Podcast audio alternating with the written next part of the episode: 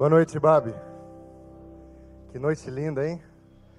Para nosso deleite, como diz o pastor Robinson, para nosso enlevo espiritual esse momento. Glória a Deus. Boa noite para você que nos acompanha pela internet também, um privilégio ter a sua companhia. Sempre um privilégio e uma responsabilidade enormes em compartilhar um pouco da palavra de Deus com você. Hoje vou fazer uma coisa um pouco diferente e vou para o Antigo Testamento quero convidar você a uma leitura comigo no livro de Josué, o capítulo de número 3. Por favor, vamos a Josué, capítulo 3.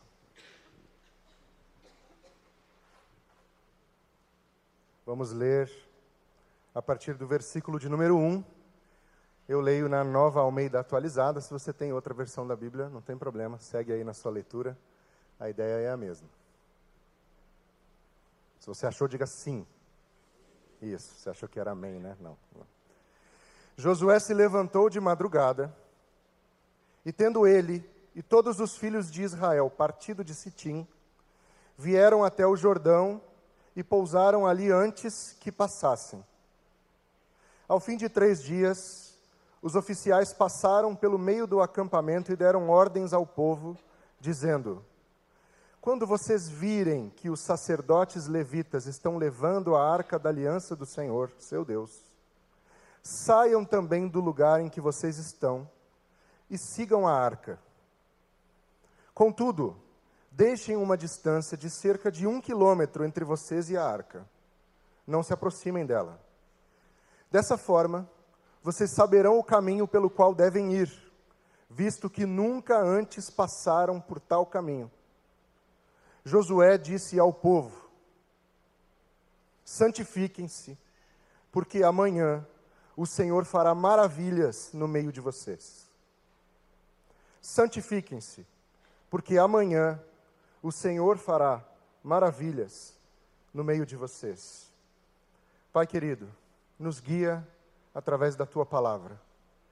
Que o teu Espírito ministre a nós a tua verdade nos toque onde só o Senhor pode tocar. Em nome de Jesus oramos. Amém. Amém. A nossa cultura religiosa cristã, não de hoje, colocou o tema santidade em uma moldura e pendurou na parede. E quando falamos em santidade, quando pensamos em santidade, pensamos em assuntos morais. De forma que falar de santidade na igreja se tornou sinônimo de falar de conduta. É difícil sair do assunto conduta quando falamos de santidade. Isso é um desafio na nossa leitura bíblica. Nós que estamos aqui em 2023, nos aproximando das Escrituras, com uma vivência com um olhar, com uma experiência moderna, pós-moderna, ocidental, de uma história que tem mais de 3 mil anos, em um povo com uma cultura absolutamente distinta da nossa, politicamente, historicamente, socialmente, economicamente. Um povo que não vive na mesma região geográfica, mas vive em outra área do mundo, com outros costumes de forma que, quando eu e você nos aproximamos desse tipo de texto, precisamos de uma dose expressiva de afastamento das nossas lentes, das nossas experiências, das nossas vivências, para assimilar aquilo que o texto tem, de fato, a nos oferecer. Porque ler um texto como esse nos dias de hoje é cair no assunto conduta. E reduzir santidade a condutas morais é minimizar em muito a riqueza de algo que a Bíblia nos apresenta de capa a capa. Eu, por exemplo, que trabalho com adolescentes e jovens já há alguns anos, fico quase refém de alguns assuntos específicos quando vou falar de santidade. Você sabe quais são esses assuntos? Adolescente precisa ouvir sobre isso. Jovem precisa ouvir sobre isso. Então a gente fala sobre isso. Mas, de novo, reduzir santidade a isso é pegar a riqueza de algo que Deus nos oferece através da Sua palavra e descartar. Por isso, hoje, quero convidar você a me acompanhar por alguns minutos em alguns pensamentos sobre o que as Escrituras nos dizem sobre santidade. Porque aqui temos Josué, um homem de Deus, líder do povo de Deus, chamando o povo, ordenando ao povo: santifiquem-se. Ele dá uma ordem ao povo. Não é uma sugestão, não é uma ideia. Ele convoca o povo e diz: santifiquem-se. Como eu disse, a gente precisa de uma dose de afastamento para entender tudo o que estava acontecendo ali na história de Josué. Quem era Josué? Josué era o segundo em comando do povo de Israel. Ele era o homem de confiança de Moisés. E a Bíblia faz descrições modestas de Josué. Ela diz que ele era filho de Num e um ajudante de Moisés. Na tradução literal, um servo fiel. Inclusive diz que ele se chamava Oséias e que depois de uma grande demonstração de valor em um confronto, Moisés muda o nome dele para Josué, que significa o Senhor é a salvação. A versão hebraica de um nome que você conhece bem, Jesus. Josué era esse homem que tinha um papel importante no povo de Israel e tinha a confiança do líder de Israel, o homem separado por Deus para conduzir o povo. Quando Israel está terminando uma jornada e se aproximando daquela terra que Deus havia prometido, Moisés sobe um monte e Deus diz: Você vem até aqui. Aqui é o seu ponto final. Então, observa bem, deixa seus olhos desfrutarem de tudo isso, e aqui a gente se despede. Ou a gente se encontra, porque o texto diz que o próprio Deus sepultou Moisés. Dali em diante, o povo chora 30 dias a perda do seu líder. E ali no fim do Deuteronômio, a gente vê uma descrição linda dessa despedida de Moisés, e o texto diz algo assim: Nunca se viu um homem como Moisés, a quem Deus se revelou face a face. Mas o texto diz uma coisa linda sobre Josué, e é aqui que eu quero começar nosso, nosso caminho de reflexão. A gente já viu que Josué era um homem importante no exército de Israel, ele era o líder, ele tinha papel importante em tudo que acontecia lá. E quando Moisés morre, Josué assume a liderança do povo, e ele era um homem destemido, valente, bom de estratégia. Ele era bom no que ele fazia. Mas a melhor descrição do valor de Josué está ali no finzinho de Deuteronômio, quando ele diz que o Espírito do Senhor estava sobre ele. Mais do que qualidades, mais do que méritos, Josué tinha o Espírito do Senhor. Ele era um homem temente a Deus. E por ser um homem temente a Deus, Deus o pega pela mão e diz: Vem comigo, seja forte e corajoso, porque eu estou contigo. Porque imagina o peso de responsabilidade desse homem de assumir a liderança de um povo depois de muitos e muitos e muitos anos sendo conduzido por Moisés, o homem que falava face a face com Deus. Deus chama Josué e diz: Eu estou contigo, apenas seja forte e corajoso. Então Josué assume a liderança do povo. Só que ao assumir a liderança do povo, Josué não fala com o povo, não é curioso isso? Josué fala com os líderes do povo, para que os líderes falassem. E ele reúne esses líderes e diz assim: Olha, Deus me deu uma ordem, Ele deu um roteiro para o nosso caminho daqui para frente. Nós temos um caminho a seguir, nós temos uma jornada. Então reúne o povo, fala para fala o povo preparar aí os alimentos, porque nós vamos em direção ao Jordão. Então os líderes vão no povo e começam a avisar o povo: olha, vai acontecer alguma coisa entre nós nós vamos em direção ao Jordão. Se você lembra bem da história, Josué já tinha chegado ao Jordão. Uma geração anterior, junto com outros homens de outras tribos de Israel, Josué foi enviado por Moisés para ver aquela terra onde eles haveriam de habitar. E sentir a energia do lugar. ver se era possível para eles, de fato, desfrutarem daquele lugar. Dos doze homens que foram enviados para conhecer a terra, dez voltaram dizendo: não dá para nós. Isso aí não. Vamos mudar de ideia, gente. Isso aí não tem nada a ver com a gente, não vai dar certo isso. Josué e Caleb, porém, dizem: gente, claro que vai, Deus está com a gente. Já é nosso. Deus já nos abençoou. Só que os dez levaram a melhor nessa discussão. E se você já participou de qualquer trabalho em grupo, qualquer reunião de trabalho, você sabe que o clima negativo contagia mais que o positivo, é verdade ou não é? O clima negativo, ele contagia mais rápido que o positivo. O positivo você tem que gastar uma energia convencendo as pessoas. Não, vamos lá, vai dar certo.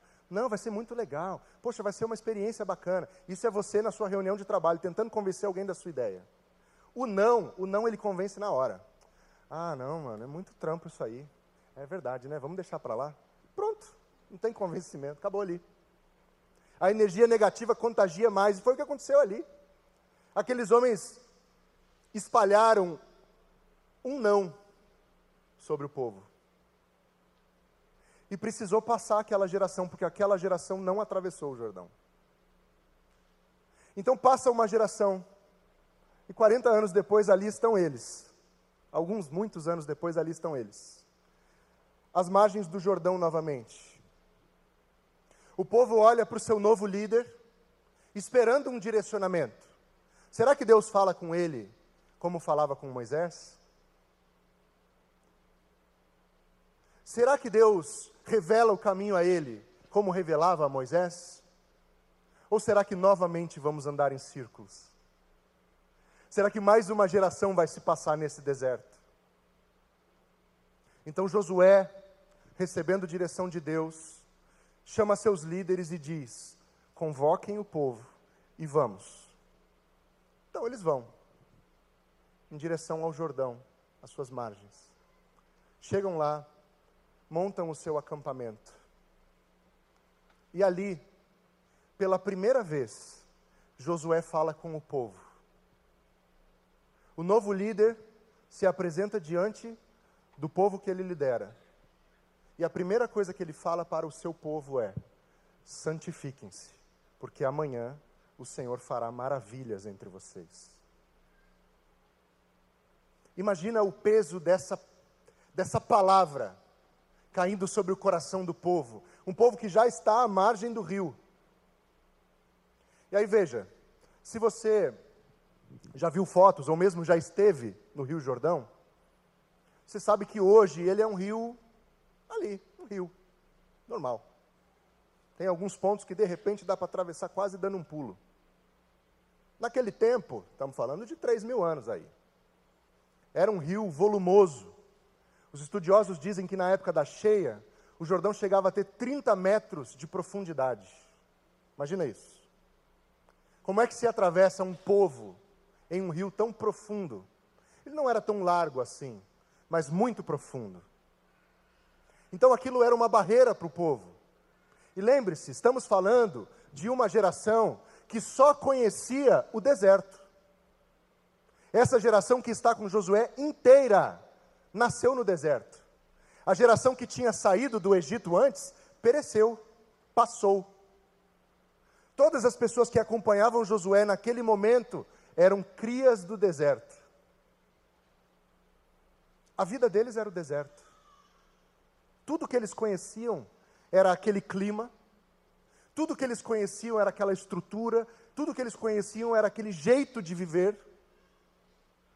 Se por um lado eles experimentavam a hostilidade do clima do deserto, por outro, eles experimentavam o sustento sobrenatural da parte de Deus, porque caía alimento para eles do céu todo dia. Imagina essa essa dicotomia. Esse esse desencontro de um sustento diretamente de Deus caindo do céu no deserto. Esse lugar difícil, hostil filósofo chamado Albert Camus, num livro chamado O Estrangeiro, diz que, com o tempo, o ser humano é capaz de se acostumar com absolutamente qualquer coisa. Com o tempo, o ser humano é capaz de se acostumar com absolutamente qualquer coisa, inclusive com o deserto, inclusive com os apertos do deserto, inclusive com a comida caindo do céu todos os dias. Aquilo vira comum. Em algum momento a gratidão escorre, evapora no deserto. E o povo conseguia, tendo alimento caindo do céu, se queixar de Deus. O povo conseguia, sendo sustentado e guiado pelo próprio Deus, lamentar e murmurar. Por quê? Porque com o tempo se acostuma com absolutamente qualquer coisa, boa ou ruim. A geração do deserto, que só conhecia o deserto, é chamada para a margem do rio um rio importantíssimo na história dessa nação. E ali eles chegam e ouvem a seguinte convocação do seu líder: santifiquem-se, porque amanhã o Senhor fará maravilhas entre vocês. Então eu imagino um burburinho passando pelo povo. Ora, o que Deus há de fazer? Nós chegamos num ponto limite. Não tem passagem daqui. Nós estamos à margem de um rio, é daqui para trás. Não tem o que fazer daqui para lá. Certamente esse povo ouviu histórias dos seus antepassados, de como Moisés abriu o Mar Vermelho, mas nenhum deles viveu aquilo. Aquela geração do Mar Vermelho passou. O máximo que existia de Mar Vermelho ali era uma memória passada de geração em geração. Ninguém que estava ali cruzou o Mar Vermelho andando. Então eles estão diante desse rio e Josué diz: O Senhor fará maravilhas. E essa palavra que ele usa aqui, maravilhas, remete realmente a poder de Deus. Deus há de fazer algo aqui entre nós. Portanto, santifiquem-se. Como eu falei ali no início, se santidade diz respeito à conduta moral, Josué estava gastando palavras aqui. Se ele está desafiando o seu povo a mudar de conduta, ele está um pouquinho fora do tempo. Porque ninguém muda de vida do dia para a noite. E ele já chega dizendo que o Senhor fará maravilhas amanhã. Então, santidade deve ser outra coisa. Tem que ser outra coisa. Lá em Êxodo capítulo 19, é a referência que a gente vai usar aqui desse, dessa fala de Josué sobre santificação. Em Êxodo capítulo 19, Moisés orienta o povo que se consagre a Deus. E essa consagração tinha duas etapas. A primeira era lavar completamente suas vestes e se abster de relações físicas sexuais por três dias. Essa era a consagração que Moisés convocou entre seu povo lá atrás, quando Moisés foi ter com Deus. Josué faz uma referência a esse chamamento de Moisés ao dizer: santifiquem-se. Mas eles estão diante de um rio, na sua época de cheia, consideravelmente barroso, de forma que limpar as vestes ali não era exatamente a melhor das estratégias. E era uma coisa de um dia para o outro. Deus há de fazer maravilhas entre nós amanhã, então hoje, santifiquem-se. O que eu penso disso, o que eu enxergo acontecendo nesse episódio, nessa cena, é Josué chamando esse povo e dizendo mais ou menos o seguinte: Gente, Deus vai fazer uma coisa muito grande entre nós. Muito grande. E vocês precisam estar atentos, atentas ao que Ele há de fazer. Não gaste suas energias com outra coisa. Não coloque seus pensamentos em outra coisa. Não fique construindo, elaborando demais hoje, porque hoje o que você precisa fazer é se alinhar a Deus, porque Deus vai se mover, Ele vai fazer maravilhas, algo de Deus vai acontecer entre nós amanhã, então de agora em diante, coloque o seu coração lá. Entende? Coloque o seu coração lá em Deus, para que quando Ele fizer as suas maravilhas entre nós, nós não fiquemos de fora. Só que ninguém sabia qual era a maravilha, exceto Josué. E Josué recebeu o roteiro da maravilha que Deus ia fazer. Deus diz assim para Josué: ordena que os sacerdotes levem a arca da aliança à frente do povo. Ao contrário do que aconteceu com Moisés, que parou à margem do mar e esticou o cajado e o mar abriu, a orientação dessa vez era que os sacerdotes, os levitas, carregando a arca da aliança, que era o sinal visível da presença de Deus. Isso é uma coisa, vou abrir um parênteses aqui, isso é uma coisa que nós evangélicos não temos, que é a materialidade, sabe o objeto? A gente faz questão de não ter, inclusive, certo? Mas eles tinham uma arca, e quando essa arca aparecia, ela era um sinal de que Deus estava entre o povo. Então, o povo do deserto, que só conhecia o deserto, está à beira do rio Jordão, sem saber o que vai acontecer, e de repente vem a presença de Deus, materialmente passando entre eles. Opa, Josué está falando a verdade aqui. Deus vai fazer uma maravilha, olha a arca ali passando. E quando os sacerdotes pisam na água, o leito do rio o movimento do rio, a correnteza do rio é interrompido. Se ergue um paredão de água de um lado, a água do outro lado escoa e fica terra seca. E então o povo atravessa. O povo que ouviu as histórias sobre como Moisés abriu o mar vermelho, está vivendo, pisando em terra seca, dentro do rio Jordão. E Josué não queria que ninguém deixasse de pisar ali. Então ele diz: santifiquem-se. O Senhor há de fazer maravilhas entre nós. Coloquem o seu coração nesse lugar que Deus está agindo.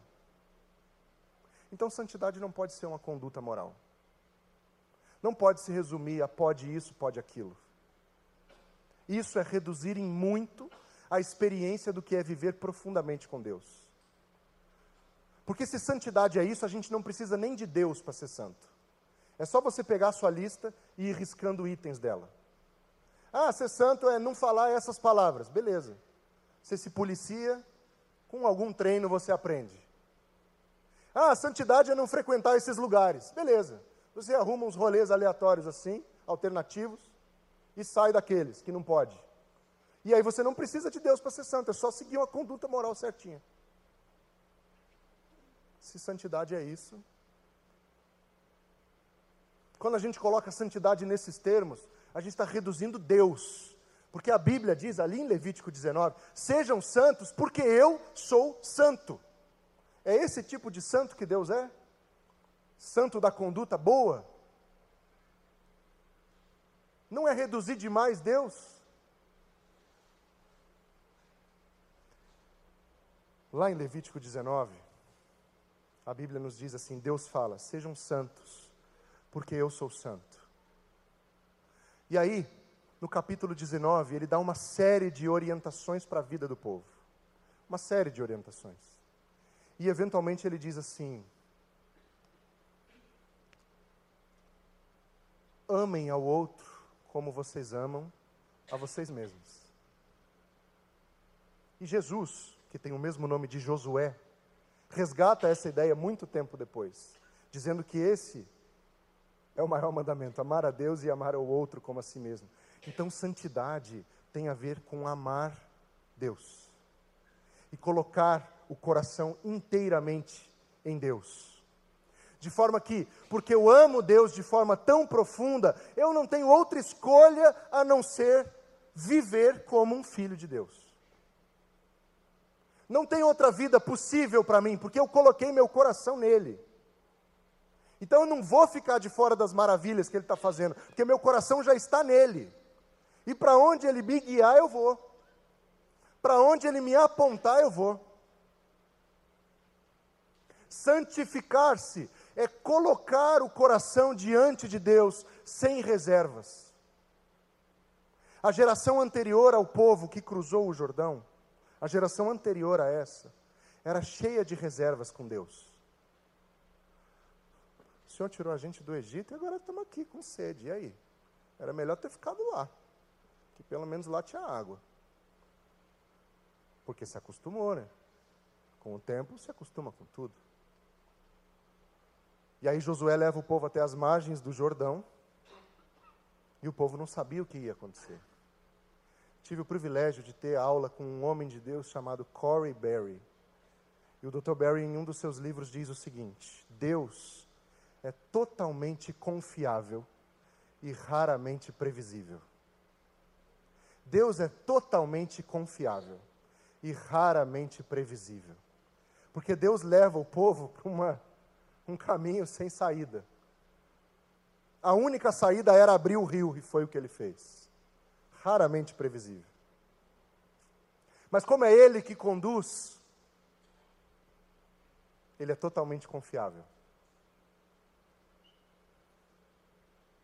Se santidade não tem a ver com conduta apenas, mas tem a ver com colocar um coração em Deus, depositar um coração em Deus, irmão, irmã, é isso que nós devemos fazer. Como eu disse, Jesus, que tem o mesmo nome de Josué, nos apresenta a santidade de Deus de um jeito maravilhoso. Josué diz: santifiquem-se, coloquem seu coração em Deus.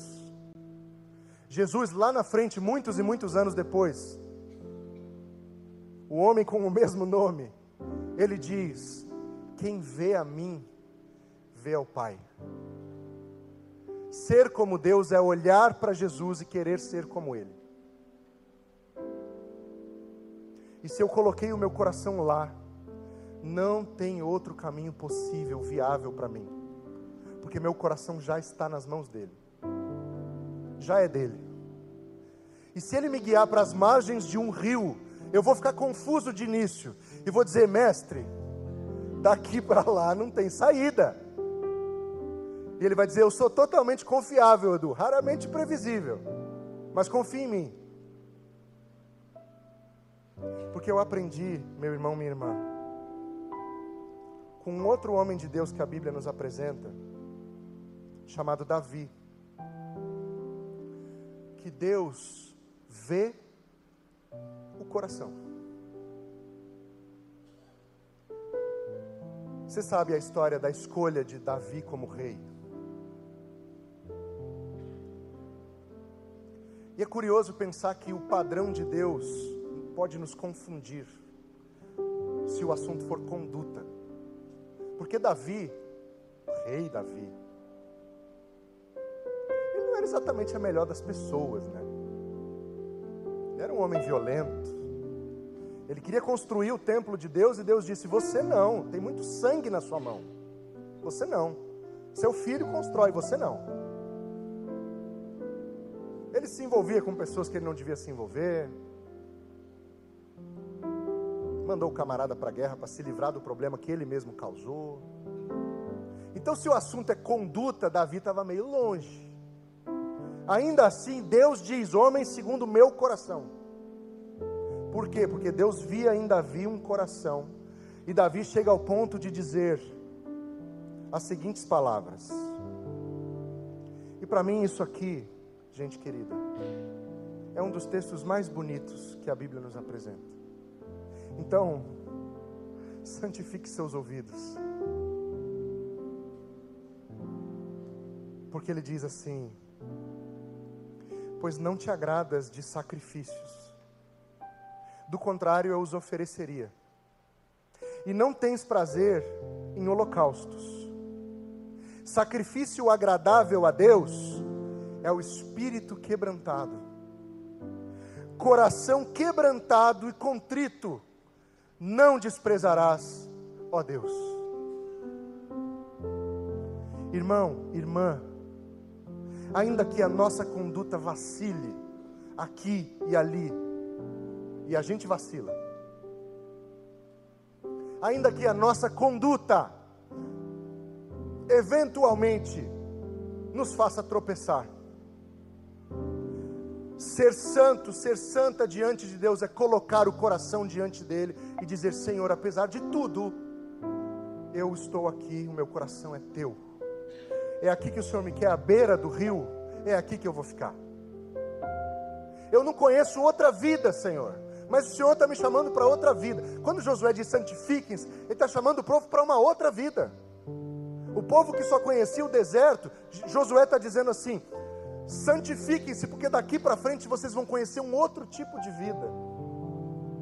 A ponto de quando eles atravessam o Jordão, o maná para de cair do céu, porque a partir daquele momento eles passam a comer do fruto da terra. Deus começa a abençoá-los de outro jeito. Não precisa cair mais do céu, porque o trabalho da mão deles prospera. Mas é um caminho difícil. Muitas vezes nos confunde. Porém, um coração quebrantado na presença de Deus jamais, jamais, jamais será desprezado. Então, irmão, irmã, e falo para mim também nessa hora. Se eu e você queremos experimentar maravilhas de Deus, precisamos aprender a nos santificar na presença dEle. Diz a Bíblia que sem santidade ninguém verá a Deus. Se depender do nosso comportamento, nós estamos um pouquinho enrolados. Agora, se depender de Deus, nós o veremos. Se depender de Deus, nós atravessaremos em terra seca. Se depender de Deus, nós ficaremos acampados à margem do rio, porque Ele fará maravilhas entre nós. Que Deus nos abençoe. Amém. Amém.